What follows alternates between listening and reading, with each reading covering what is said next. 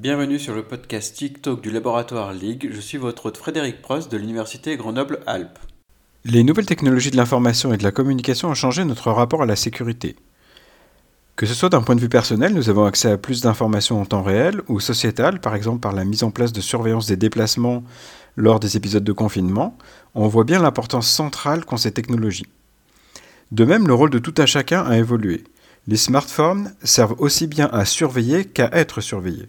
C'est toute la sphère sécuritaire qui a été impactée et dont nous parlons dans cet épisode.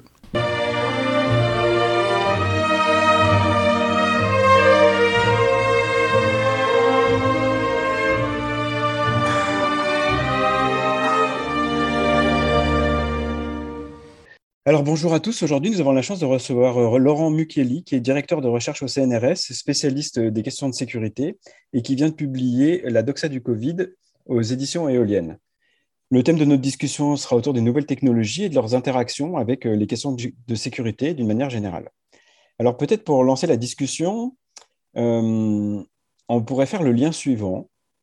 Euh, quand on utilise des nouvelles technologies, on est toujours frappé par, le fait que les termes d'utilisation, je ne sais pas, par exemple de Twitter ou de Facebook, changent en permanence. Et on n'a pas trop le choix, d'autre choix que de dire oui, je les accepte. Et euh, ça semble euh, rappeler un peu ce qui se passe. Alors, on peut prendre l'exemple du Covid, où on commence avec une application qui est censée euh, tracer le fait que vous ayez été en contact ou pas avec des personnes contaminées, pour devenir un pass sanitaire, puis un pass vaccinal.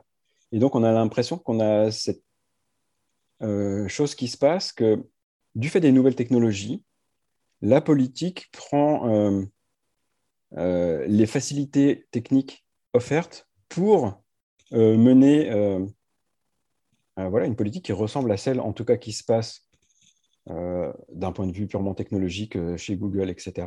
Est-ce est-ce que c'est une vision un peu correcte ou c'est un peu exagéré? C'est juste parce que j'ai le nez dans le guidon et que je vois les choses comme ça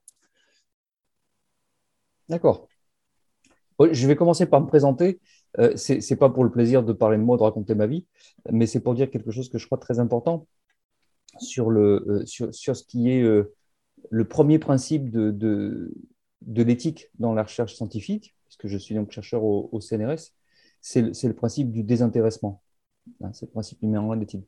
Donc, quand on est dans des, quand on est dans, dans, des discussions qui ont par ailleurs de, tels enjeux politiques, commerciaux et financiers, il, faut, il faut toujours commencer.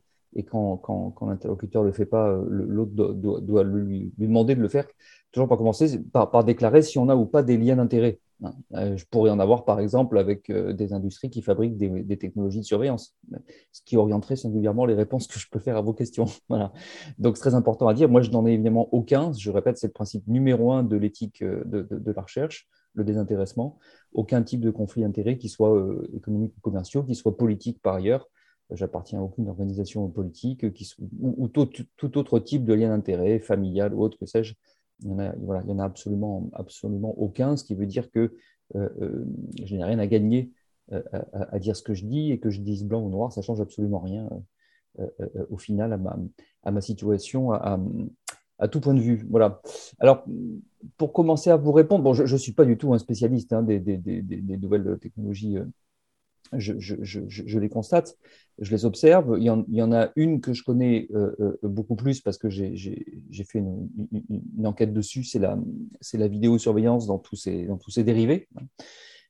pour, le reste, j'ai les connaissances d'un lecteur qui lit les travaux des autres, mais moi, je n'ai pas travaillé directement dessus. Alors, moi, ce il, y a, deux choses qui m'ont beaucoup frappé du point de vue euh, de, l'usage de technologies dans cette crise. Euh, la première est celle que vous évoquez, c'est-à-dire c'est le versant politique. Mais il y a une autre chose qui m'a beaucoup frappé aussi, c'est ce qui concerne le, fonctionnement des réseaux sociaux. Donc, je ne sais pas, vous voulez qu'on commence par. Euh, on peut commencer par les réseaux sociaux, oui. Qu'est-ce que. Qu'est-ce Alors, ce qui est, observé de. Moi, ce qui m'a beaucoup frappé, c'est que je, fais partie, comme vous, mais je suppose parmi les gens qui vont nous écouter, il y a, des étudiants, il y a des gens plus jeunes pour qui, euh, pour qui avoir un téléphone portable et utiliser Internet, c'est normal, ça a toujours été. Voilà. Bon, bah, nous, on appartient à une génération qui, a, qui a, connu l'arrivée du téléphone portable, donc avant, il n'y en avait pas, et l'arrivée d'Internet, avant, il n'y en avait pas. et, quand, ces nouvelles technologies sont arrivées, je crois que c'est important de rappeler à quel point elles étaient prises dans, des, dans, des, discours et des espérances qui, qui mettaient en avant le surcroît de liberté, de liberté d'expression, de, possibilités d'interagir de, évidemment et de communiquer beaucoup plus avec les autres en, échappant aux canaux habituels. Mais vraiment, le, le, mot liberté était le mot-clé hein, euh, que défendaient par ailleurs tous les, tous les créateurs, fondateurs euh, de ces, de, ces technologies. Et moi, je trouve que c'est extrêmement frappant, 20 ans après, euh, de, voir à quel point il y a, il y a je pense qu'il faut dire les choses comme elles sont. Moi, je considère qu'il y a une trahison dramatique hein, de, de, ces idéaux de, de, liberté. C'est-à-dire que loin d'être des espaces euh, euh, alternatifs, de permettre précisément de, développer des choses qui ne sont pas développées dans euh, les médias mainstream, dans les canons habituels de, les circuits habituels de production d'informations, de connaissances. donc, loin, loin d'ouvrir, si vous voulez, le, résultat 20 ans après, c'est le contraire, c'est que ça contribue à fermer à fermer les débats, à clôturer les débats, à réduire le champ de pensée, à réduire l'espace de discussion, à, limiter drastiquement la dimension contradictoire sans laquelle pourtant il n'y a pas de débat sérieux. Évidemment, quand tout le monde dit la même chose, il n'y a pas de débat. Il y a des gens qui répètent en boucle où il y a un système qui s'impose, mais il n'y a, a pas de débat, donc il n'y a pas de science, évidemment. Euh, euh, c'est, moi, je trouve très, très frappant la façon dont, pour avoir vécu ces le début comme la fin, de ce, enfin la fin provisoire de, de, de, ce mouvement, je suis très frappé de ça, la contradiction majeure qu'il y a. Pourtant, il y a, enfin, on entend. Alors, je ne sais pas, c'est peut-être parce que les réseaux sociaux ont aussi une, une capacité à fragmenter euh, la vision. Parce que euh, quand moi je regarde Twitter, c'est pas la même chose que quand vous vous regardez Twitter, puisqu'il y a un, algorithme derrière qui va me présenter les choses qui sont censées plaire à moi, etc. Et pour chacune des personnes qui regardent. Euh, est-ce que c'est pas ça qui donne l'impression qu'il y a moins de que le discours est moins contradictoire puisqu'on est presque algorithmiquement poussé vers des choses, vers le biais de confirmation, on va dire ça comme ça. Oui, ça, c'est la première chose, mais il y en a deux en fait. Euh, et, l'addition des deux, à mon, sens, a des effets dramatiques. La, première chose, effectivement, c'est comment on vous invite à penser quelque chose.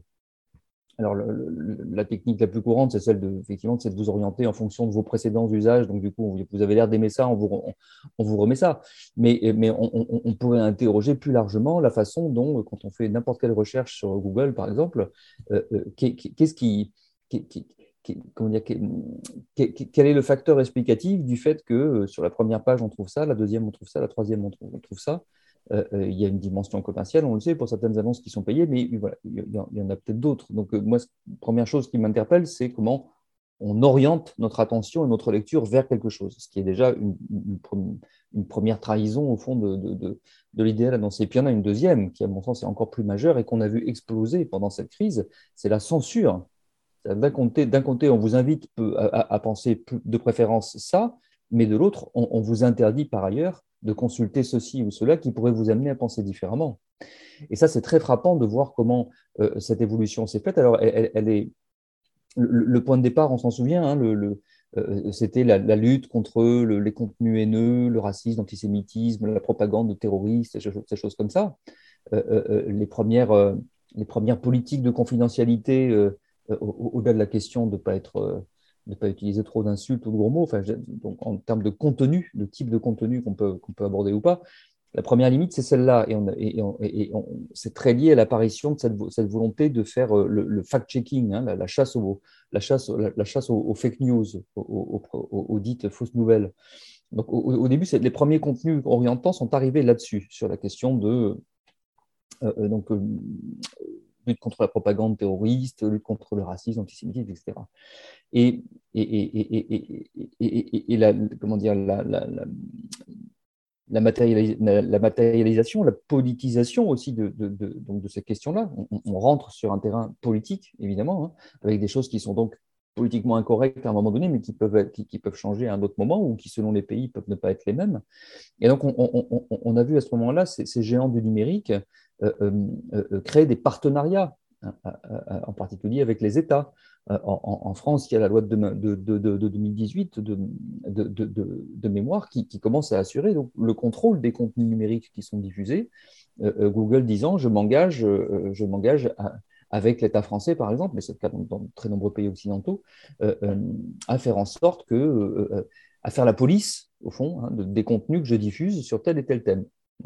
Et puis, bah, pendant la crise sanitaire, on a vu arriver une nouvelle rubrique dans, cette politique-là de, dans ces chartes d'utilisation, etc., euh, qu'ils affichent, tous, on a vu arriver une nouvelle rubrique qui est euh, la, rubrique sanitaire, et, avec donc des, rédactions qui sont, euh, que soit Google, Facebook, et puis ce, ceux dont ils sont propriétaires. Hein. Google est propriétaire de YouTube, Facebook, Instagram, etc. Donc, en fait, c'est l'ensemble des réseaux sociaux euh, euh, qui, qui, sont mis à dire, en gros, bah, euh, tout propos qui ne sera pas, qui sera pas conforme aux directives de, de, l'OMS, c'était souvent derrière ça qu'on se cachait, derrière l'Organisation mondiale de la santé, sera censuré. Et ces censures sont absolument massives. Hein. Je ne sais pas dans quelle mesure les uns ou les autres s'en rendent compte, mais euh, moi, puisque je travaille à titre principal euh, sur la gestion politico-sanitaire de cette crise depuis bientôt, deux ans, euh, je le vois passer, et c'est un niveau qui, était insoupçonnable, puisque ça va jusqu'à censurer de l'information scientifique. Euh, euh, il faut voir la façon dont. Euh, Est-ce qu'on a une, manière de mesurer ça au-delà du ressenti Et c'est ça qui est difficile de dire est-ce qu'on a une mesure entre guillemets objective de, de ce comportement ou de dire je sais pas quoi, il y a tant de pourcentage de messages qui n'ont pas été alors affichés et je sais pas. Par exemple, si on prend l'exemple de Twitter, euh, il peut y avoir des trucs plus subtils qui sont euh, je vous laisse écrire, mais en fait, personne ne vous lit. C'est ça, c'est ça, oui, mais moi, c'est ce qui m'arrive régulièrement sur Twitter. et comment est-ce qu'on peut s'en Est-ce qu'il y a des moyens, entre guillemets? euh, Mais non, mais c'est immesurable. En tout cas, moi, j'ai aucune idée de la façon de mesurer ça.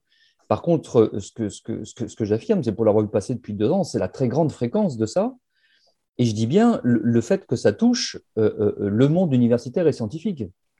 C'est ça qui est flagrant. Ce n'est pas du tout, euh, euh, contrairement à ce qui est dit officiellement, contrairement à ce qui est dit dans, dans le débat public tous les jours, euh, ou, comme d'habitude, on, agite un épouvantail pour faire peur. Hein, on va vous dire, ah oui, bah, forcément, oui, il faut bien qu'on lutte contre le complotisme. Vous pensez bien, les gens qui disent que la Terre est plate, oh, oh, oh. Bon, c'est une pure diversion, c'est un pur épouvantail. Ça, n'existe pas. Il y a trois uluberlus dans un coin qui, ont abusé de certaines euh, substances psychotropiques peut-être dans, leur jeunesse et, qui pensent que la Terre est plate. Bon, mais ça n'a aucune forme d'intérêt. On parle de rien. On parle de rien. Par contre, quand vous avez, lorsque c'est arrivé là, au mois de décembre 2021, là, il y a quelques semaines, lorsque Facebook censure un article du British Medical Journal, qui est une des plus grandes revues médicales du monde, en disant ben, il y, a des fausses nouvelles ou c'est juste hallucinant. C'est hallucinant en réalité. Euh, euh, et, c'est quelque chose qui s'est généralisé euh, sur les réseaux sociaux d'abord, mais qui commence aussi à toucher même certains médias. Parce que par ailleurs, on en parlera peut-être tout à l'heure, mais tout, ça forme une espèce de ce que j'appelle une bulle numérique, hein, qui est de plus en plus entremêlée en réalité. Hein. Alors, j'ai l'impression que, hum, je ne sais pas, est-ce que ça, ça peut s'expliquer par le fait que alors bien sûr, il y a des volontés derrière de Facebook de euh, censurer certains contenus, mais euh, pour euh, me faire l'avocat du diable, je peux dire qu'ils ont des milliards de messages par jour. J'imagine qu'ils ont essayé d'automatiser au mieux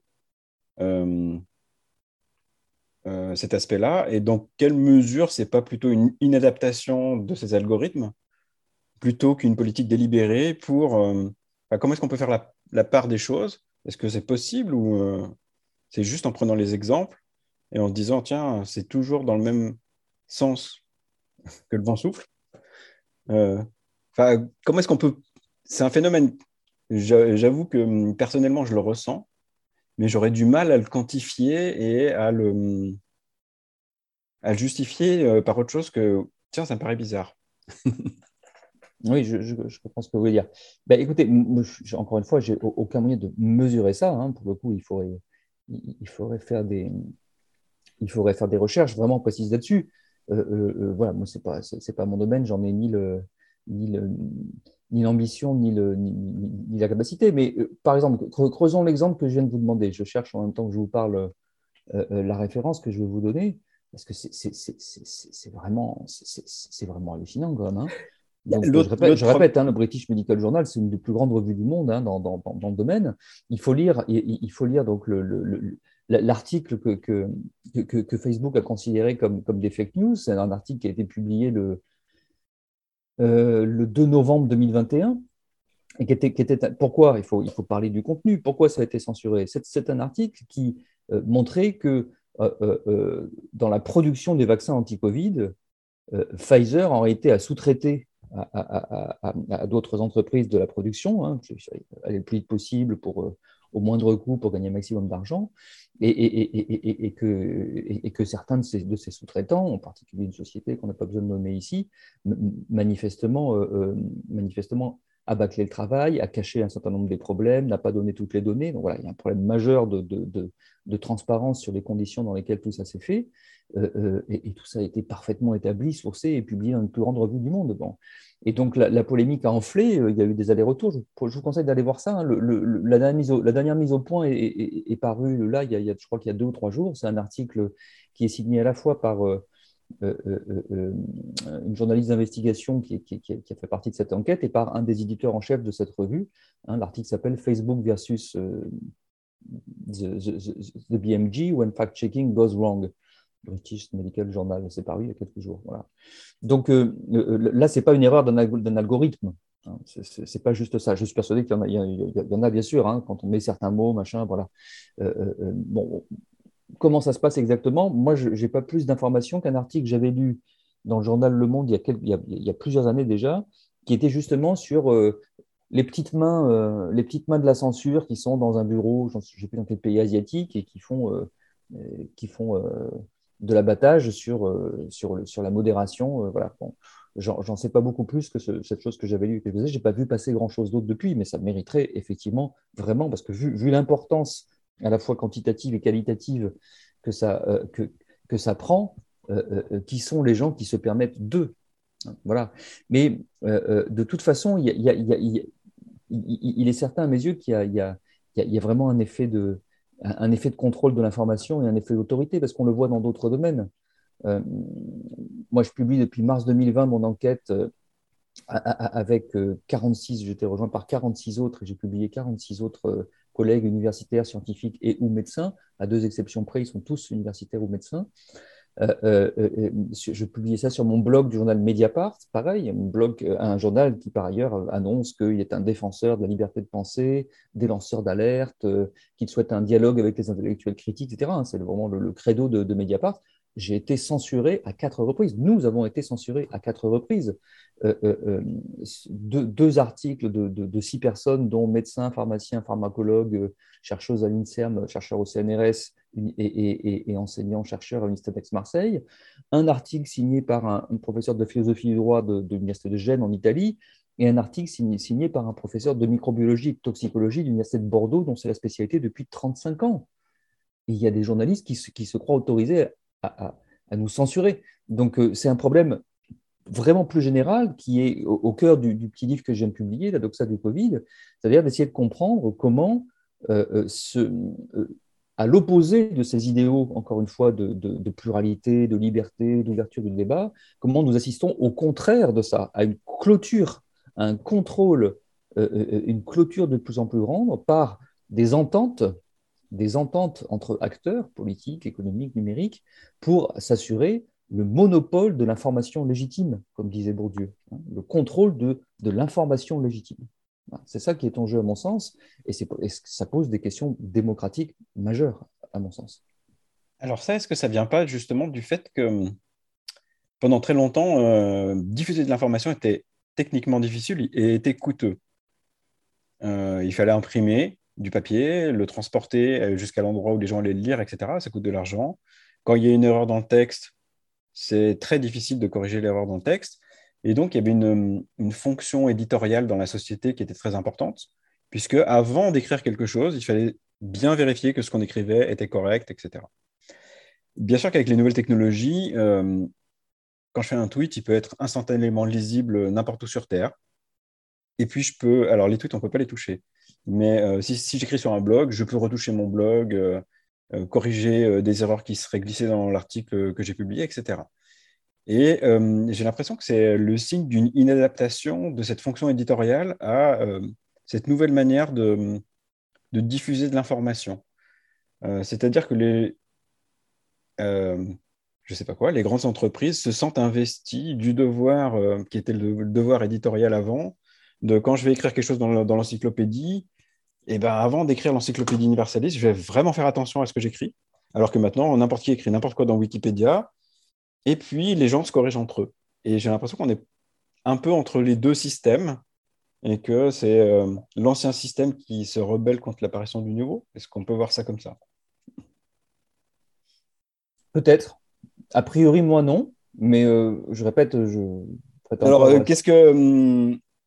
Hum, bah, Parce qu'en fait, il y a de plus en plus de gens qui deviennent producteurs d'informations. Et en même temps, on a l'impression qu'il y a de plus en plus de censure. Et la question, ce serait pourquoi Alors, est-ce que vous avez une idée de. Ah ben, oui, bien sûr, c'est ah bah, ça que j'ai discuté. Oui, oui, bah, la première chose qu'il faut, qu'il faut, qu'il faut clarifier, c'est que le, les entreprises euh, euh, euh, parfois, parfois, multinationales dont nous sommes en train de parler sont des entreprises dont le but numéro un, comme les autres dans, dans, un secteur marchand, est de gagner un maximum d'argent. Il faut que ce soit bien clair. Le principe numéro un, c'est celui-là. Ce n'est pas de défendre des valeurs philosophiques, des régimes politiques, des idées générales ou je ne sais quoi. Le principe numéro un, c'est de faire du pognon. Si, si, on perd ça de vue, à mon avis, on, on, est d'emblée mal, mal parti. C'est comme, c'est la même chose pour, le, pour, pour, les industries pharmaceutiques. Bien sûr, mais. Ça de vue, c'est dès le départ, il y a des choses qu'on comprendra, qu'on verra jamais. Bon. Donc, par, la suite, j'observe qu'ils ont. Euh, euh, j'observe ensuite, donc, ils ont, ils ont créé ces partenariats avec les États et par ailleurs avec les médias. Hein, Google, Facebook, tous les gens du numérique. Ils ont, ils ont double partenariat, ils ont contractualisé hein, par ailleurs, donc avec d'une part euh, les États et d'autre part avec les médias. et très clairement, dans le but, c'est le but officiel affiché euh, euh, euh, de, ces partenariats, d'assurer un meilleur contrôle de, l'information. Donc, ce n'est pas une conséquence imprévue de quelque chose, machin. C'est quelque chose qui est totalement, totalement assumé et qui fait l'objet d'une contractualisation claire, nette, explicite. d'une part avec des, médias, d'autre part avec des gouvernements. Ce qui ne me paraît pas clair, c'est que je ne vois pas pourquoi YouTube gagnerait plus d'argent en censurant certains. Alors maintenant qu'ils le fassent et qu'ils l'annoncent euh, en partenariat avec des États, c'est une chose. Mais pour moi, ça ne m'apparaît pas évident que en faisant plus de censure, ils vont gagner plus d'argent. Mais c'est, comment dire, le lien n'est pas forcément aussi simple. Euh, il y a beaucoup de façons de gagner de l'argent. Il n'y a pas uniquement tout de suite dans l'immédiat. Alors pourquoi ce serait la, la, manière la plus efficace ou facile Je ne sais pas comment il faut le présenter? Quand, quand on passe un partenariat, quand on, quand on, sait, on fait un contrat avec euh, une entreprise de presse ou avec un gouvernement, ce n'est pas uniquement un contrat consistant à dire je vous donne un produit, vous me l'achetez en, en espèces sonnantes et trébuchantes. Il s'agit aussi de conquérir des parts de marché il s'agit d'implanter ces produits comme étant le produit ordinaire utilisé par un tel et un tel. C'est des calculs de gains, de parts de marché euh, euh, euh, qui, se font dans, la durée. Ce n'est pas uniquement une transaction directe, vous voyez. alors, pour, les médias, il y a un retour qui est assez clair quand, quand Google et Facebook vont, par exemple, cofinancer le développement du fact-checking dans un média. Euh, dans, les contrats, il y a tout de suite des contreparties en termes d'espace publicitaire, par exemple. Ça, c'est l'aspect très visible et en, espèces sonnantes et trébuchantes.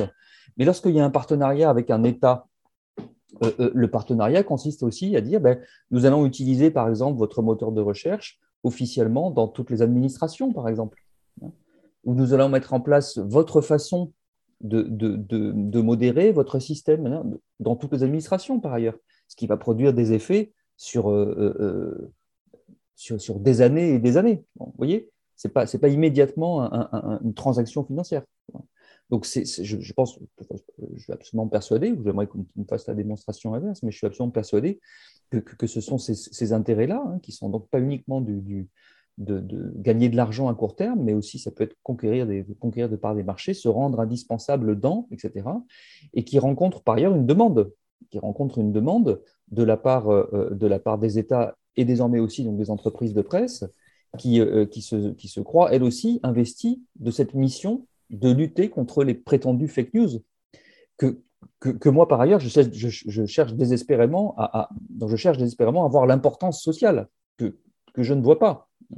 Ce qui, ce qui, pour moi est très clair, est très clair, c'est que tout ce système en réalité est, est, quand même en partie contre-productif. Hein. C'est-à-dire que plus, plus, on rejette, comment dire, lorsqu'on regarde les sondages d'opinion année après année sur la confiance dans la crédibilité du discours public, le discours politique, du discours médiatique vis-à-vis de la population. Chaque année, il y a des sondages, il y a le baromètre confiance que publie le journal La Croix, je crois, chaque année, euh, baromètre Candar, je crois qu'il s'appelle, je ne sais plus. On, voit année après année un recul de la crédibilité de, la parole politique comme de la parole médiatique, journalistique.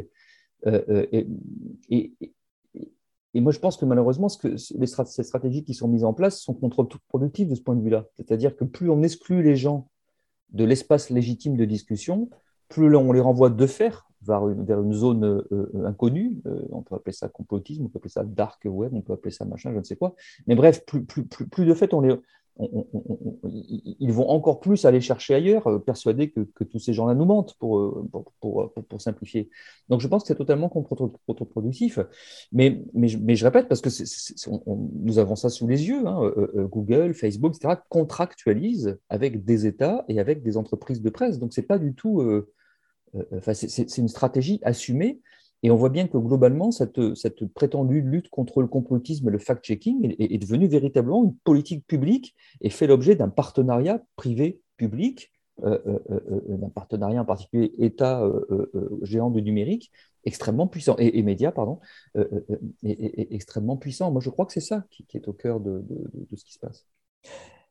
Alors, pour reprendre euh, cette idée de partenariat public-privé, il y a aussi euh, un aspect euh, qui découle assez directement des nouvelles technologies, alors là, pour le coup, qui est très récent, qui pousse encore plus loin ce partenariat, qui est le fait que, hmm, alors historiquement, quand on prend, je ne sais pas, 1984 par exemple, on a l'image de Big Brother, c'est une personne qui surveille tout le monde, ou c'est le panoptique de Bentham, où donc on a une prison où il y a une seule personne qui peut regarder à l'intérieur de toutes les cellules. Et euh, le téléphone portable euh, change ça, puisque maintenant, tout le monde a une caméra sur soi d'une qualité quasiment professionnelle. Tout le monde est capable de mettre un clip de euh, quelques minutes sur Internet où il devient instantanément accessible à, tout le monde partout. Ce n'est pas une image, c'est techniquement ce qui se passe. Et dans quelle mesure on peut voir euh, euh, que l'État utilise ça ou pas, ou de quelle manière il l'utilise pour implanter ses politiques de sécurité. Alors là, bien sûr, je pense au Covid, au fait que tout le monde est à la fois surveilleur et surveillé euh, par l'entremise de ces nouvelles technologies, puisque comme on a un téléphone portable, on a un scanner qui peut se connecter à une base de données distante et vérifier en temps réel si ce que vous lui avez présenté est correct ou pas. Et donc, qu'est-ce qu'on peut dire de ça qui m'a l'air d'être une tendance, alors pour le coup, qui est nouvelle, puisqu'elle a moins de 10 ans alors, c'est une autre, une autre chose que je trouve très inquiétante avec ce qu'on vient déjà de discuter hein, sur le fonctionnement des, numériques et des réseaux sociaux. C'est une, autre chose que je trouve très inquiétante hein, qui consiste effectivement à, pour les États ou les organisations, à essayer de transformer euh, l'utilisateur de base, consommateur de base ou l'abonné, euh, etc., en, agent de surveillance, au fond. Alors, moi, je l'ai vu arriver euh, d'abord dans, le champ de la sécurité, puis on l'a vu arriver dans le champ sanitaire, mais les deux étant de plus en plus connectés, c'est bien, bien un des enjeux de fond aussi et, une des raisons pour lesquelles il y a aujourd'hui à nos yeux, je parle au nom de toute, mon équipe, à nos yeux, de, des menaces très graves sur les libertés hein, euh, qui, pèsent désormais euh, en démocratie ou en régime dit, euh, démocratique. alors moi, je l'ai vu arriver dans le champ de la sécurité par les gens qui, sont sur les qui étaient sur les positions les plus extrêmes. On l'a vu par exemple arriver dans la ville de Nice. Hein, on sait que donc, pour, pour, pour, mémoire, hein, ce que je dis s'appuie sur la, la, recherche que j'ai faite et que j'ai publiée dans, de nombreux articles scientifiques et puis finalement dans un livre en 2018 qui s'appelle Vous êtes filmé, enquête sur le bluff de la vidéosurveillance, c'est aux éditions euh, Armand Collin. et, quand je l'ai étudié, c'est à partir d'enquêtes de terrain, hein, allant voir qu'est-ce qui se passe réellement dans ce truc-là et accédant à des informations qui ne sont jamais rendues publiques sur ces questions-là. Et donc, quand on travaille un peu sur ce sujet, donc on s'aperçoit qu'il y a évidemment au niveau national, mais aussi au niveau local, un certain nombre d'élus qui se sont euh, euh, emparés depuis longtemps et qui font carrière au fond sur le thème de la sécurité. Donc, dans, les grandes villes, le, cas le plus connu, c'est la ville de Nice, hein, dont le maire, M. Estrosi, euh, est emblématique de ça, hein, qui construit sa posture depuis le début et sur, sur, là-dessus, et, et, qui est un grand fanatique de, toutes les technologies de surveillance, hein, vraiment, qui, qui, qui, qui, à plusieurs reprises comment dire, à, essayer de faire des expérimentations euh, euh, nouvelles en France, etc. Et parmi ces expérimentations, il y en a une euh, qu'il avait souhaité faire trois ans, quatre ans, je ne me souviens plus exactement, en, proposant en proposant aux citoyens de, charger une application qui s'appelait Reporti, hein, et qui, permettait en fait exactement ce que vous dites, mais ça existe déjà et ça va très très loin. enfin, ça a failli exister évidemment, ça n'a pas été autorisé.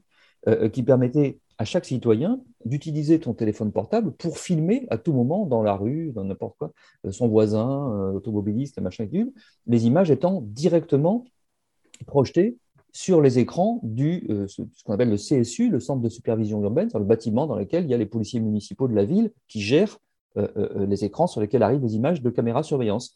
Donc chaque citoyen devenait une caméra de vidéosurveillance. Euh, euh, fliquant euh, tout, potentiellement tout autour de lui. Donc c'est déjà arrivé en France, ça fait plusieurs années, et c'était sous l'angle sécuritaire. Donc, je n'ai pas été très étonné, malheureusement, hein, quand, j'ai vu arriver ça sous prétexte sanitaire, mais c'est la même logique. Hein, c'est la même logique, encore une fois, de transformer le citoyen en, policier, au fond, avec, ce, avec, cette dimension, supplémentaire en plus euh, euh, qui, est, dans cette idée sanitaire qu'on va, euh, quelque part, on va dénoncer tous les autres. Hein. on va dénoncer les autres. Les personnes ne sont pas capables elles-mêmes de savoir si, machin, nous, on va les dénoncer. On va dire, c'était, j'ai mangé avec un tel, je mangé avec un tel, tel jour, à telle heure, machin. Bon, ce, que, ce, que, ce que je trouve là aussi très, très effrayant. Hein.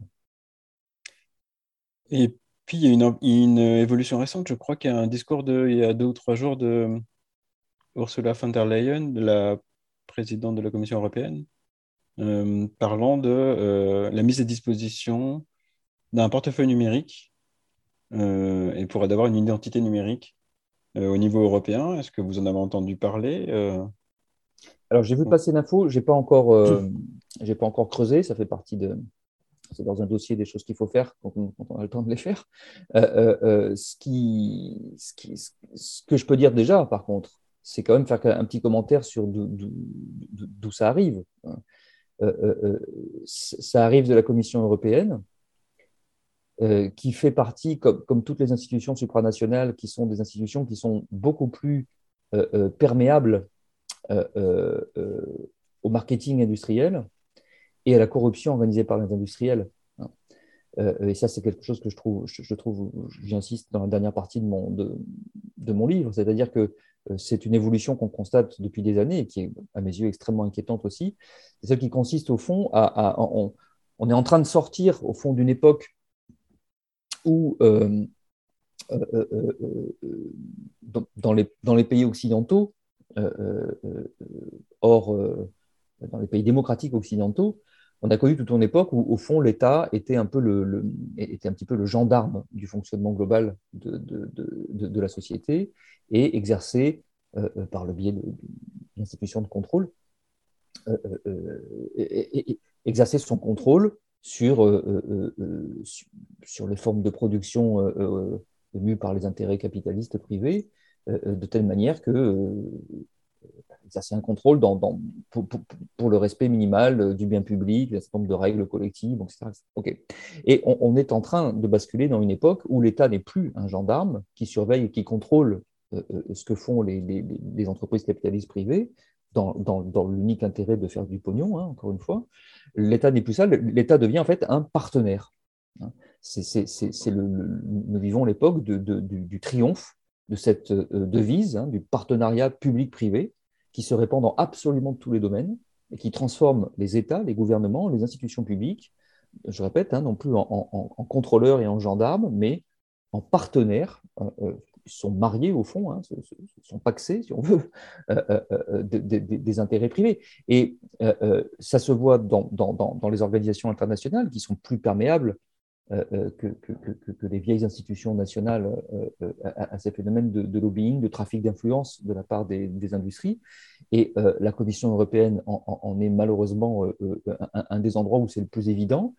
Et Madame von Leyen, enfin, il faut savoir, c'est cette même Madame Ursula von Leyen qui, il y, a, il, y a, quelques mois, enfin, il y a, un petit peu plus d'un an maintenant, a négocié en direct, intuitu personné, avec M. Bourla, le PDG de Pfizer, les contrats, que euh, euh, euh, et on est en train de parler de, sommes absolument considérables, hein, on est en train de parler de milliards d'euros, hein, les contrats pour que l'Union européenne achète des vaccins.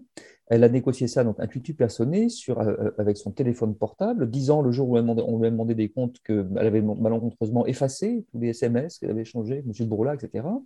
Et cette même Mme van der Leyen a par ailleurs un mari qui euh, euh, est, un des dirigeants d'une société qui fabrique des vecteurs génétiques et a par ailleurs un fils qui travaille dans le cabinet de, consulting euh, McKinsey, qui est celui qui organise la stratégie vaccinale dans les pays occidentaux. C'est ça le problème hein, aujourd'hui. Le niveau de corruption est tel, parce que derrière, le niveau d'entremêlement entre les intérêts publics et privés, qui sont donc désormais des partenaires, est devenu tel, au bout d'un moment, on ne saura plus euh, euh, qui est qui et qui fait quoi? À mon sens, c'est de cela dont il est question et c'est extrêmement préoccupant, encore une fois, en termes, démocratiques. Donc, je vais aller voir euh, en détail qu'est-ce qui se cache derrière cette annonce. je peux vous dire que j'irai voir avec un œil particulièrement critique et inquiet parce que sur d'autres sujets, j'ai vu ce que ça donnait. Bon, alors pour un peu changer de sujet, mais toujours en restant sur le fait qu'on ait des smartphones, euh, qui n'est pas un outil euh, aussi simple qu'on pourrait le croire, euh, le fait que tout le monde ait des smartphones a par exemple cette, implication qui est la suivante, c'est qu'on a, tous accès à toutes les statistiques quasiment en temps réel, ce qui est aussi une première historique. C'est-à-dire avant les, statistiques, eh c'était les économistes ou les sociologues comme vous qui prenait les statistiques sur les 20 dernières années, qui réfléchissait beaucoup et qui nous disait, euh, voilà, euh, on a, on a, vu telle et telle chose. Et aujourd'hui, on est sous un déluge de données, alors, euh, qui sont accessibles grâce aux nouvelles technologies, mais qui ne sont pas beaucoup plus compréhensibles qu'avant, voire moins parce qu'il y en a plus.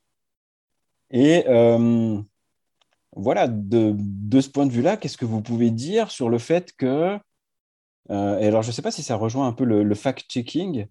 On a l'impression que tout devient statistique et que ce qui n'est plus statistique n'appartient plus au discours. Hmm.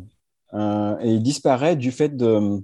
Je ne sais pas, c'est un peu comme cette idée que je commence à voir apparaître un peu chez les étudiants, que toute question a forcément une réponse parce que la, la majeure partie du temps, ils posent des questions à Google qui leur sort tout le temps une réponse. Et euh, le fait que des fois, juste des questions sont intéressantes par elles-mêmes sans qu'on ait forcément une réponse qui apparaisse quand on appuie sur un bouton, il y a un peu une idée qui disparaît du champ. Et là, j'ai l'impression que c'est un peu pareil avec les statistiques. C'est comme on a tout le temps accès euh, à des statistiques qui tombent tous les jours, le nombre de contaminations dans tous les pays du monde. Et puis, on peut vérifier au jour le jour et puis dire, ah, eux, ils font mieux que eux. Et puis, trois jours après, changer d'avis. Euh, voilà, qu'est-ce que vous pouvez dire de cette... Alors là, c'est plus peut-être un peu de manière générale, du point de vue euh, en étant sociologue, de cette surutilisation des statistiques dans le discours public? Ok, alors j'ai plein, plein d'idées qui sont, venues en, écoutant la question. Je vais essayer de les serrer et pas, pas en oublier au passage. Euh, je vais commencer par donner une. Euh, d'abord dire, oui, c'est un, enjeu majeur sur le fond, mais également un enjeu pédagogique. Vous parliez à l'instant des étudiants et des mauvaises habitudes qu'ils ont prises, qui, sont normales, hein, c'est pas, un reproche qu'on leur fait, mais il, est absolument fondamental pour nous, pour nous enseignants-chercheurs, euh, euh, euh, d'expliquer, de faire comprendre aux étudiants pourquoi il faut se débarrasser de, de certains usages de Google, pourquoi il faut se débarrasser de Wikipédia, et, toute, cette illusion de la connaissance objective qui tombe toute crachée sur un téléphone parce qu'on tapote quelques, quelques mots. C'est vraiment une très dangereuse, très dangereuse illusion. tous ces phénomènes numériques qui existent aujourd'hui, sont dans un espace qui, est un, qui est un espace de lutte, de lutte d'influence, où il y a des gens qui cherchent en permanence à imposer leur version de l'histoire, leur version, la, vérité selon eux, etc., dans le cas d'une guerre d'influence. Donc, euh, lire naïvement euh, ce qu'on a sous, les yeux est, tout, à fait, dramatique. Euh, deuxième chose, c'est donner peut-être une référence, quelques références bibliographiques. J'ai un collègue et ami de très, longue date qui s'appelle Olivier Martin, qui est professeur de sociologie à, Paris Descartes, et, qui, a publié beaucoup, de travaux là-dessus, hein, sur le, travaux méthodologiques et réflexifs sur l'usage des chiffres. Euh, euh, euh, pourquoi Son dernier livre s'appelle L'Empire des chiffres. Hein. il est paru en 2020, je crois. Je ne sais plus si c'est Armand Collin, Seuil, moi, je ne sais plus. Bref, Olivier Martin, L'Empire des chiffres, et d'autres avant. c'est un fait qu'on voit monter cette, façon de, cette, illusion d'objectivité totale et générale consistant à mettre des chiffres sur tout et à penser et surtout à penser que euh, euh, euh, seul ce, que ce, ce, chiffrage est la seule façon, comment dire, ipso facto une, une, une, mise en objectivité hein, et ipso facto une production de vérité. Ce qui est d'une très très grande naïveté, bien sûr. Hein. Donc, sur, donc, sur, les usages des chiffres, sur leur utilisation comme des arguments d'autorité en permanence, ce qui est le contrat même de la démarche scientifique, lisez notamment ça. Euh, euh, euh, dans le domaine de la sécurité, j'y ai beaucoup travaillé. J'avais publié en 2010 ou 11, je crois, dans, dans, dans la revue faire savoir ou savoir-faire Savoir-faire, peut-être, les deux ont existé, c'est pour ça que je crois que c'est savoir-faire.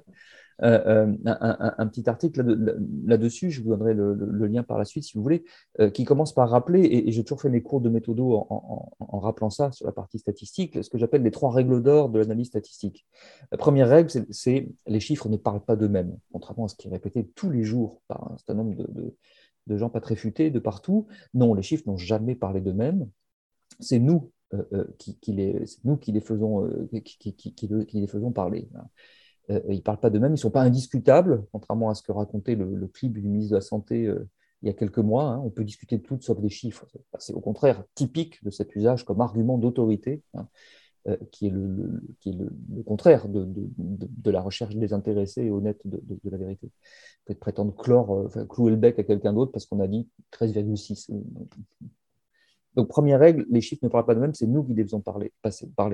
La deuxième règle, euh, essentielle aussi, euh, si, les gens impliqués, la plupart du coup, se tairaient hein, au lieu de parler sur des chiffres, la deuxième règle, c'est je ne peux rien dire de sérieux hein, sur un chiffre si je ne sais pas précisément comment il a été produit. Parce que je ne connais pas le détail de la méthodologie qui le produit. Hein. Euh, depuis euh, qu'est-ce qui fait l'unité de compte euh, jusqu'à la façon dont remontent et sont compilées les données, à partir de quel terrain, à partir de quel mode de collecte. Ben, si je ne connais pas le détail la méthodologie qui sous-tend la production d'un chiffre, je ne peux rien en dire de sérieux. Je ne peux que faire des, des, arguments, voilà, utiliser comme un argument d'autorité, comme de la rhétorique, mais je ne peux rien dire de sérieux d'un point de vue scientifique. Et la troisième règle d'or, c'est que aucun chiffre à lui seul ne peut prétendre traduire, exprimer euh, une réalité sociale. Là encore, il n'y a que les gens qui ne connaissent pas les méthodes quantitatives qui peuvent, penser ça. Quand on les connaît, on connaît du coup leurs limites. On sait que toute enquête, tout, mode d'enquête visant à, compter, à mesurer quelque chose, éclaire certaines zones parce que parce qu'il touche un, échantillon vraiment représentatif et qui pose des bonnes questions, et en laisse d'autres dans l'ombre. Euh, euh, j'ai moi-même pratiqué l'enquête en population générale dans mon, en termes de sécurité. C'est quand on fait des enquêtes pour repérer, par exemple, qui sont, qui, sont des personnes victimes d'actes de délinquance ou pour, ou pour sonder leurs opinions, leurs représentations, leurs peurs, etc. Bon, euh, quand on, je sais très bien ce que c'est que faire ces enquêtes et je sais très bien la limite des enquêtes. La première limite de ces enquêtes étant que, tout, comme tous les sondages d'ailleurs, toutes les enquêtes, ils n'interrogent que les personnes qui sont un minimum insérées socialement, tout simplement parce que sinon on ne peut pas les joindre ce soit des enquêtes par téléphone ou de plus en plus par Internet, euh, euh, euh, concrètement, ou même le porte-à-porte, si la personne n'a pas de domicile fixe, n'a pas de téléphone portable officiellement recensé dans un, sur, un, opérateur où, par ailleurs n'a pas d'adresse mail, vous ne l'avez jamais dans une enquête. Et donc, ce qui, veut dire quoi? Ben, Ce qui veut dire qu'en fait, que toutes les enquêtes, tous les sondages ne touchent jamais, n'interrogent jamais les populations qui, qui sont, euh, euh, qui sont plus ou moins marginalisées socialement. Donc, en fait, elles n'interrogent que les gens bien insérés. C'est une limite absolument majeure. Alors, sur les questions en plus de, de, euh, de, délinquance qui étaient qui, qui, mes anciennes tasses de thé, c'est tout, à fait, tout à fait crucial, puisque comme vous vous en doutez, on a évidemment beaucoup plus de chances de se faire agresser ou voler si on dort la nuit sous un pont plutôt que si on dort rentrer tranquillement dans son appartement ou sa maison. Donc on passe à côté de pans entiers de la réalité et pourtant on va se mettre à pérorer sur tel ou tel chiffre sans savoir en fait ce qu'il nous, représente. Hein. Donc un seul chiffre, jamais une seule enquête, mais, mais jamais, jamais. Ce n'est qu'en multipliant les enquêtes, les indicateurs, en les croisant, en les comparant entre eux, qu'on peut petit à petit approcher, hein, c'est ça la bonne épistémologie, c'était le langage euh, de, Gaston Bachelard, euh, l'approximation, hein, et on, s'approche petit à petit de, la vérité dans sa complétude, dans sa complexité, en multipliant les indices, les preuves, les enquêtes euh, différents et arrivant de méthodologies différentes également euh, euh, y compris dans une méthodologie qualitative, bien entendu, pas que quantitative. Voilà, c'est ça, c'est ça, la, c'est ça la bonne approche. Du coup, racontant tout ça, j'ai perdu le fil de votre question, je m'en excuse. Et alors, peut-être que pour continuer cette question, c'est que l'utilisation massive des statistiques par tout le monde change un peu bah, notre rapport à la perception de ce qu'est le monde, parce qu'on a accès euh, en permanence à plein de chiffres. Oui. Et euh, j'avais cette, euh, il y a cette anecdote du philosophe Wittgenstein qui, bon, c'était sur la philosophie du langage, mais qui disait que quand on mesurait une table avec une règle, on n'était pas sûr du fait que ce soit la règle qui serve à mesurer la table ou la table qui sert à mesurer la règle. Et le fait qu'il euh, y ait une telle utilisation massive des statistiques, qui est un, un outil de mesure, euh, et on a l'impression que ça devient le seul outil de mesure qu'on utilise, euh, est-ce que ça ne dit pas quelque chose sur notre société plus que sur les statistiques elles-mêmes? C'est-à-dire le fait qu'on ne parle que des chiffres, et s'il n'y a pas de chiffres, il n'y a rien. est-ce que ça, ça ne nous apprend pas des choses sur la société elle-même plus que sur les statistiques elles-mêmes aussi, pour euh, prolonger la question? Oui, bien sûr. Alors, euh, la réponse est oui, complètement. tout, à fait, tout, tout, à fait raison. Euh, ce, qui, ce qui est tout à fait essentiel à comprendre, surtout, encore une fois pour les, pour, pour, les jeunes, pour les étudiants qui nous écoutent, hein, c'est de les prémunir contre ce piège consistant à penser que euh, plus il y a de chiffres, plus c'est un grand progrès scientifique, machin. C'est une naïveté terrible de penser ça. Hein. Pas du tout. Voilà, pas du tout. Les, je, je, l'ai dit tout à l'heure, mais je le redis, les chiffres sont devenus des arguments d'autorité, c'est-à-dire sont totalement intégrés dans les rhétoriques. Hein. les rhétoriques, que ce soit le marketing commercial, la rhétorique politicienne, donc le marketing politique. Les chiffres sont totalement. Ça, ça fait longtemps en plus. Euh, euh, je, quand, quand j'étais petit, je me souviens de, des discussions euh, euh, euh, et des commentaires médiatiques sur les débats politiques télévisés entre, et des batailles de chiffres entre, quand j'étais tout petit, c'était M. Giscard d'Estaing, M. Mitterrand, et oh, comme il y en a un qui maîtrisait mieux, tu as vu quand il lui a dit 13%, il n'a pas su, ah, tu as vu que voilà. Donc, les, chiffres sont devenus des arguments d'autorité. On a l'impression qu'on ne peut rien dire de sérieux si on ne propose pas un chiffre, etc. et ça crée une illusion. Je répète, c'est profond, c'est une illusion d'objectivité, alors qu'en réalité, ces, chiffres sont donc pleinement intégrés à toutes les stratégies d'influence, de manipulation, etc. Euh, euh, euh, voilà, allez voir la façon, on parlait du cabinet McKinsey tout à l'heure. Hein, pour eux, il n'y a pas de il n'y a, pas de bonne politique si on ne place pas les trois chiffres qui vont bien avec le camembert en machin et le truc. C'est obligé, c'est totalement partie du, monde d'aujourd'hui. Alors évidemment, le, piège est où? Ben, Le piège, c'est toujours pareil, c'est comme, comme la métaphore, vous savez, de, celui qui montre, qui montre la lune et de l'idiot qui regarde le, doigt et pas, et pas ce que le, doigt désigne. Euh, c'est-à-dire que a une illusion, une illusion de facilité euh, et, d'accès à certaines informations parce que ce sont celles qu'on nous jette en pâture, qu'on veut bien nous donner tout de suite. Les bonnes questions, évidemment, qu'il faut, toujours se poser, ce n'est pas simplement ce que j'ai sous. D'abord, c'est voir plus loin que sous ce qu'il peut y avoir derrière la chose que j'ai sous. Et ensuite, c'est de me demander, mais qu'est-ce qu'on ne me dit pas? Qu'est-ce que je ne sais pas? Quelle est l'information que je n'ai pas, alors qu'il faudrait que je l'ai en réalité. Donc il y a des chiffres qui sont très faciles d'accès, comme vous le disiez, puis il y en a d'autres qui ne le sont pas. Donne un exemple très simple. Vous pouvez effectivement tapoter euh, euh, sur Internet et en, deux clics, vous avez l'impression de savoir combien il y avait de malades dans les hôpitaux hier, euh, en France. Par contre, si vous voulez savoir comment a évolué, comment, a évolué le, suicide depuis le début de la pandémie, vous allez euh, essayer, vous allez voir les difficultés que vous avez, hein, euh, vous allez voir l'ancienneté des chiffres que vous, que vous trouverez. Bon. Donc il y a des choses qui sont très faciles d'accès parce qu'on nous les jette en pâture, on nous les donne tout de suite, bah, c'est du consommable immédiat, et puis il y a ceux qui, qui ne le sont pas. Bon. Euh, ça c'est la première, c'est la première chose, toujours s'interroger, pas juste sur ce que je vois pas, sur ce que je vois, pardon, mais également sur ce que je ne vois pas. et puis ensuite, bah, c'est appliquer les règles d'or dont, dont, dont, je parlais tout à l'heure. Hein et voir comment, comment la facilité d'accès à certains chiffres, bien souvent, je ne dis pas toujours, mais bien souvent, euh, euh, répond à la volonté de nous orienter vers une discussion qui va utiliser comme argument central ce chiffre. C'est-à-dire qu'on est, encore une fois, pleinement pris dans les formes de propagande, dans les formes de rhétorique.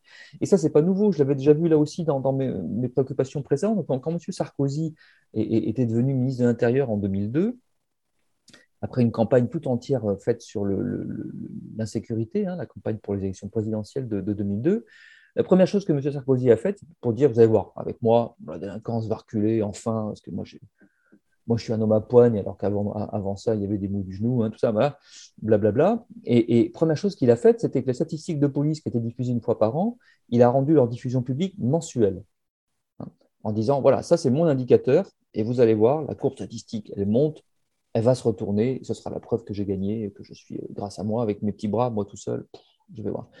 Et comme par magie, comme par magie, la courbe statistique qui, qui, qui augmentait, qui n'est pas la délinquance, hein, qui, qui, sont l'enregistrement d'une partie des procès-verbaux que font les policiers et les gendarmes, euh, euh, qui, donc c'est eux qui, maîtrisent cet, outil-là.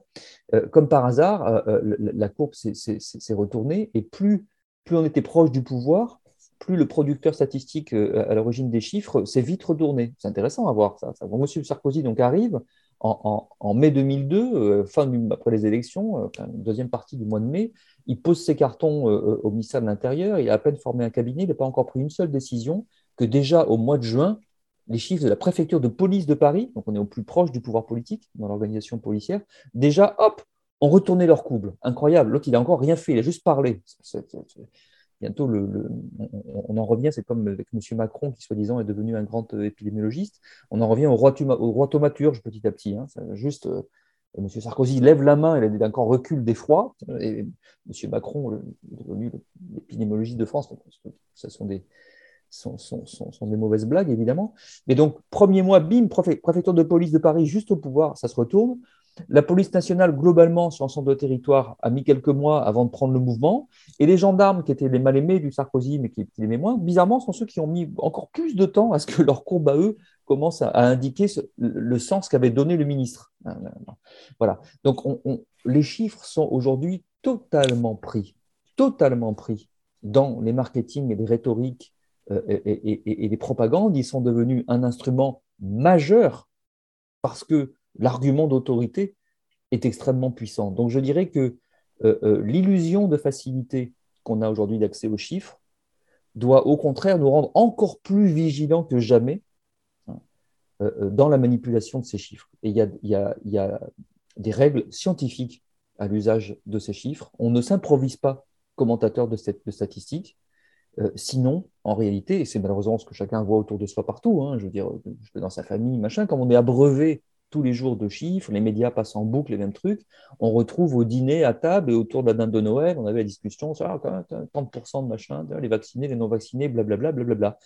Tout ça vaut, qu'est-ce que ça vaut euh, scientifiquement? Ça vaut zéro. Il hein. faut être très clair, tout ça vaut zéro. C'est juste que nous répétons les trucs qu'on nous a jetés en pâture dans, dans, les médias. L'analyse, euh, la tentative de scientifiquement quantifier un phénomène social, c'est tout autre chose, c'est une autre paire de manches, euh, euh, euh, et, c'est un travail, qui, où on produit ses propres chiffres à l'issue de son investigation, mettant en œuvre telle méthode, etc. etc. c'est ça. C'est ça la production scientifique de chiffres. Ce n'est pas le fait de répéter bêtement deux, trois statistiques administratives que le gouvernement a données, dont on ne sait même pas si elles sont honnêtes par ailleurs. Parce que c'est déjà le problème je reprends mon exemple, et puis après je prendrai celui du Covid, mais je reprends mon exemple des, statistiques dites de la délinquance. Hein. je veux dire, qu'est-ce qui se passe en fait? Pourquoi est-ce que quand le, la ministre arrive et, dit vous allez voir ce que vous allez voir, avec moi les délinquants vont reculer et, euh, et, les chiffres vont baisser, ce sera la preuve que, que, j'ai réussi? Comment expliquer que donc plus on est proche du pouvoir, plus dans les semaines qui suivent, euh, euh, la preuve arrive? Donc, quels sont les, il faut comprendre les phénomènes de cours qui sont derrière, il faut comprendre les, pressions. Il y avait derrière un, système de pression hein, qui était double. Hein. Il y avait d'abord une, il y avait un système de carottes et de bâtons. Hein. C'est-à-dire qu'il y avait un système de primes euh, euh, à la performance pour ceux qui allaient donner les bons, bons chiffres. Et inversement, il y avait le bâton. Pour ceux qui donnaient les mauvais chiffres, tous les mois, le ministre convoquait à Paris dans son bureau les cinq directeurs de circonscription de police ou de gendarmerie qui avaient enregistré les plus mauvais chiffres, selon, selon cette, euh, cette doctrine du chiffre. Hein. je ne rentre pas dans le détail, mais on pouvait faire d'autres interprétations de ces chiffres même. Mais bon, peu importe. Il convoquait les cinq pour leur passer un savon et le message implicite, c'était mon petit gars, si tu veux obtenir l'avancement et le poste que tu as demandé à tel endroit, machin, dans, un an ou deux, euh, tu comprends bien que si tu ne donnes pas les bons chiffres, tu n'auras pas ton avancement. Voilà. Donc, tout ceci n'a rien à voir avec du travail scientifique, mais rien. C'est de la politique. Mais là, il se, passe, euh, on, voit surgir aussi ce problème-là. Hein. Comment se fait-il que, comme par hasard, dans, les jours qui précèdent ou qui suivent l'annonce du président, du Premier ministre ou du ministre de la Santé de telle ou telle nouvelle mesure sanitaire, comme par hasard, quasi miraculeusement, hein, sort sort, alors, ou sur le site internet du ministère de la Santé, de l'école publique de santé de Rennes, de, de l'adresse, etc., c'est-à-dire sur des organismes publics qui sont soumis à la chaîne hiérarchique, sort comme par hasard l'étude qui valide totalement ce que vient de dire le ministre. C'est une blague. Nous sommes tous pris pour des idiots hein, dans, dans, dans, cette histoire, il faut être très clair. Euh, euh, donc non, voilà. Euh, il y a une illusion de facilité d'accès. ces chiffres, ils sont triés. On ne peut rien dire donc, si on ne les connaît pas. Et, par ailleurs, cette illusion euh, euh, euh, cache le fait que, à beaucoup d'égards, les systèmes ne sont pas transparents. Hein, encore une fois, moi j'ai travaillé pendant une vingtaine d'années sur les statistiques en matière de délinquance. Je, ne peux en aucun cas dire que en 20 ans, j'ai vu un progrès dans le sens de la transparence. Je, ne peux pas le dire, ce ne serait pas vrai. De même, que, de, même que je peux dire que nous sommes très en retard sur d'autres pays qui sont plus transparents, qui ont une culture démocratique où, l'accès à la public data est, plus fort, hein, y compris les États-Unis, bien sûr, hein, et d'autres pays européens aussi. Donc, euh, non, voilà, y y a, derrière cette facilité apparente hein, se, cache, se cache beaucoup d'autres enjeux. Et je me demandais, pendant que vous parliez, euh, si l'automatisation de la sécurité, c'est en gros mettre des radars ou mettre des, des mécanismes euh, qui mettent des amendes de manière automatique. Euh, en, fait, c'est des robots qui font ça.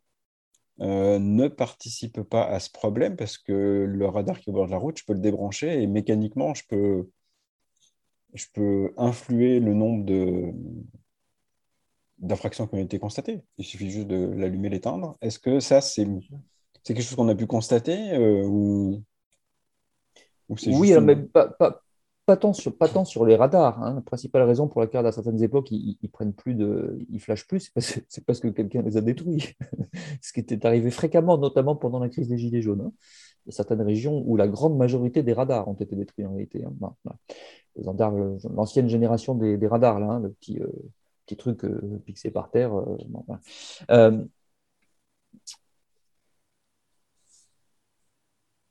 ce que, ce, que, ce, que, montrait l'analyse des statistiques dans le domaine de la sécurité, c'est les humains qui sont, euh, qui sont manettes de ça. Alors, parce que de toute façon, les, chiffres de, les, chiffres des amendes de type radar, c'est-à-dire des amendes d'excès de vitesse, sont, sont, pas du tout des chiffres sur lesquels il y a, un enjeu de, de, de, propagande politique. Donc c'est pour ça que c'est bon.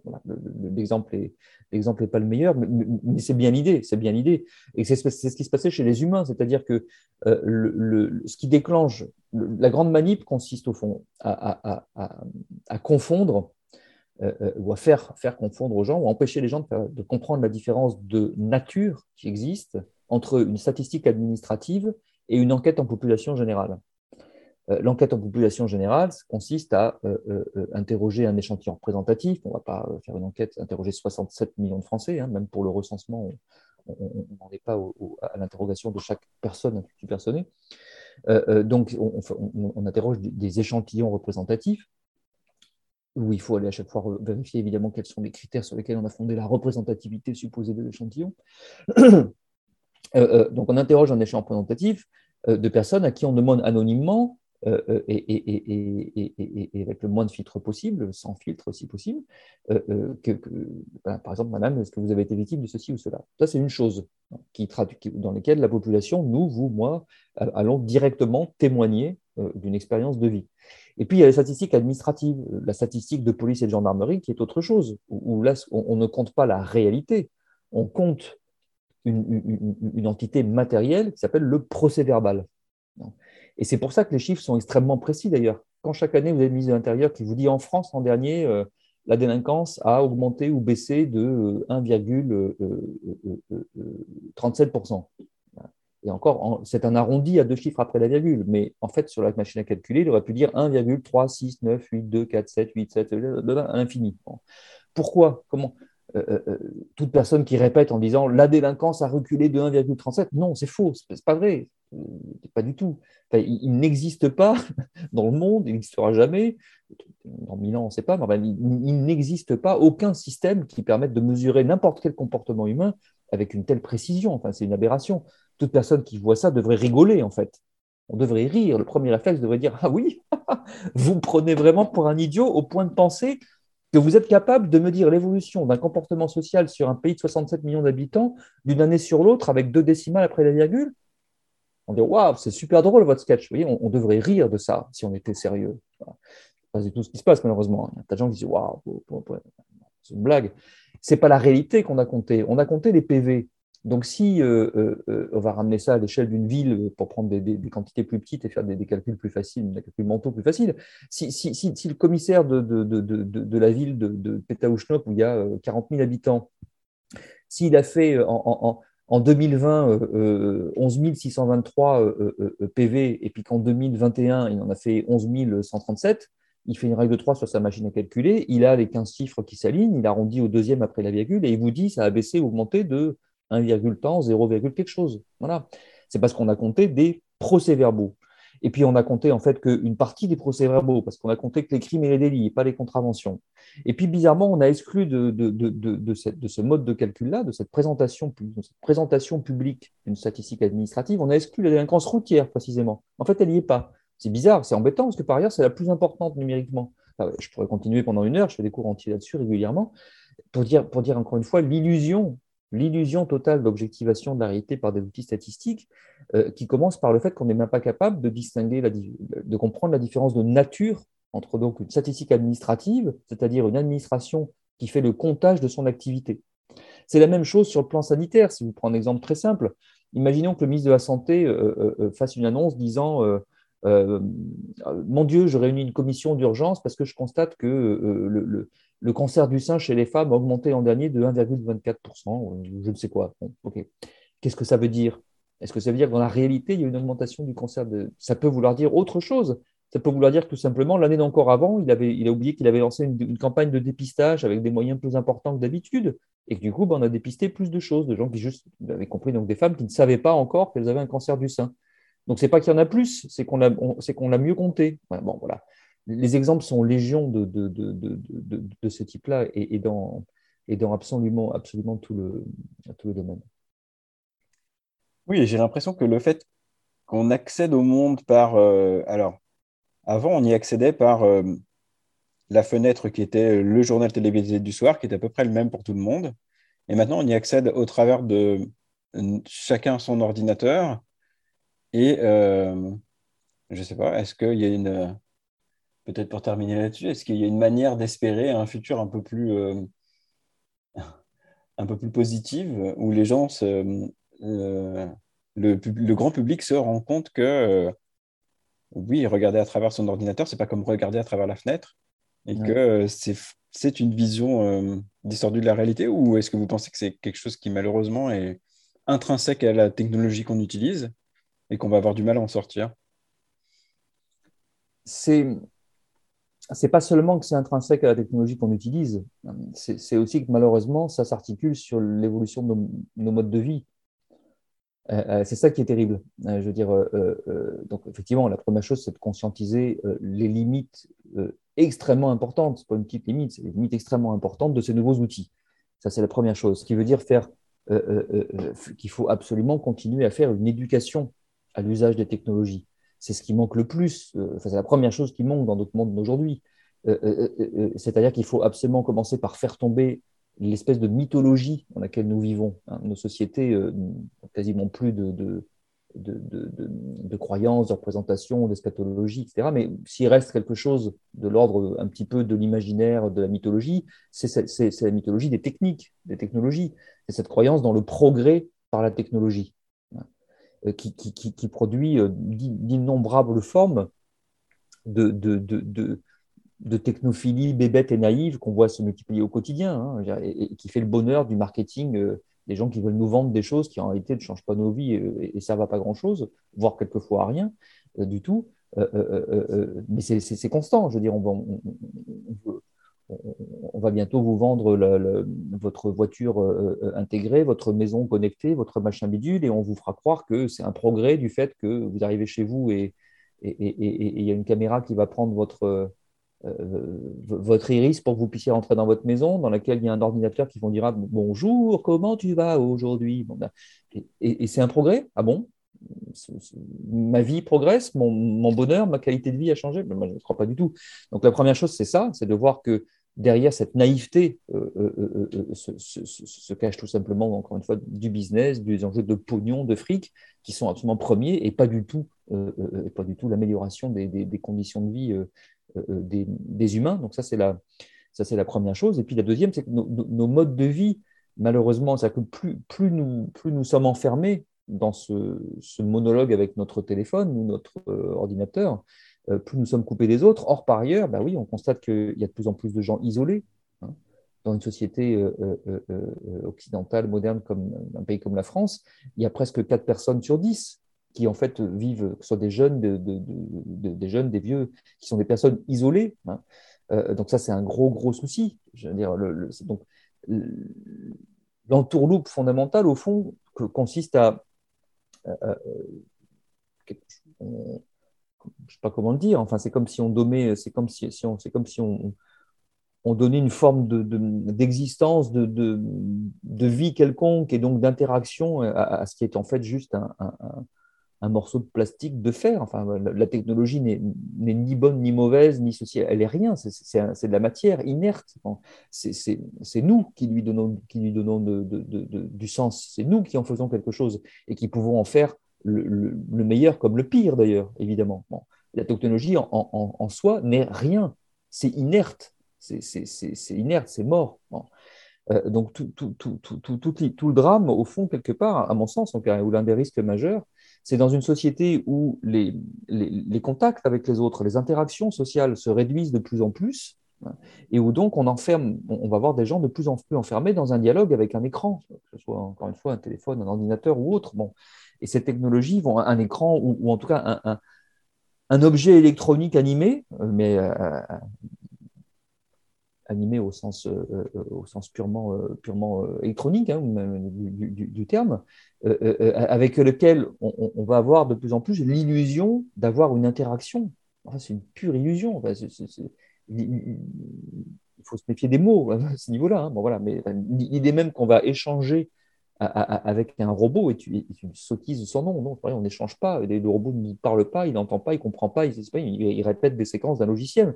Il a pu être programmé de manière extrêmement euh, euh, euh, précise et avoir des réponses. Mais, tout ça, ce sont des réponses qu'on a qu'un autre humain a, prévues au, départ. Donc voilà, tout le reste, c'est ce n'est pas vrai et c'est porté par, bah, par des gens soit, qui ont des intérêts à entretenir, cette naïveté, soit qui sont franchement naïfs au sens où ils, confondent les films de science-fiction avec la réalité.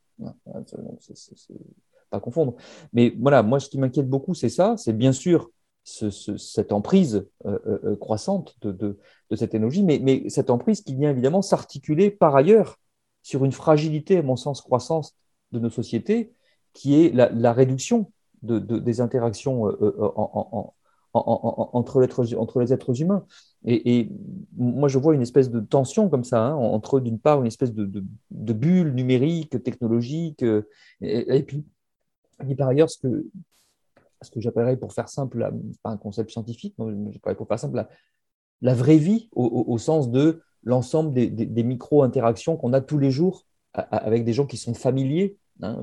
ça commence, c'est sa famille, c'est ses voisins, c'est les, commerçants de proximité quand il en reste. Euh, voilà. Mais donc, ça, à mon sens, c'est un enjeu de fond. Mais donc, derrière la technologie, il y a celui en fait de l'anonymat croissant de la vie sociale, de la réduction de, des liens sociaux, de la fragilisation des liens sociaux. Et c'est l'articulation entre ces deux choses que je crois importante à penser euh, en sciences sociales aujourd'hui. Eh ben, je vous remercie d'avoir participé. Avec plaisir. Merci, au revoir. Les nouvelles technologies de l'information et de la communication ont changé notre rapport à la sécurité. Que ce soit d'un point de vue personnel, nous avons accès à plus d'informations en temps réel, ou sociétal, par exemple par la mise en place de surveillance des déplacements lors des épisodes de confinement, on voit bien l'importance centrale qu'ont ces technologies. De même, le rôle de tout à chacun a évolué. Les smartphones servent aussi bien à surveiller qu'à être surveillés. C'est toute la sphère sécuritaire qui a été impactée et dont nous parlons dans cet épisode.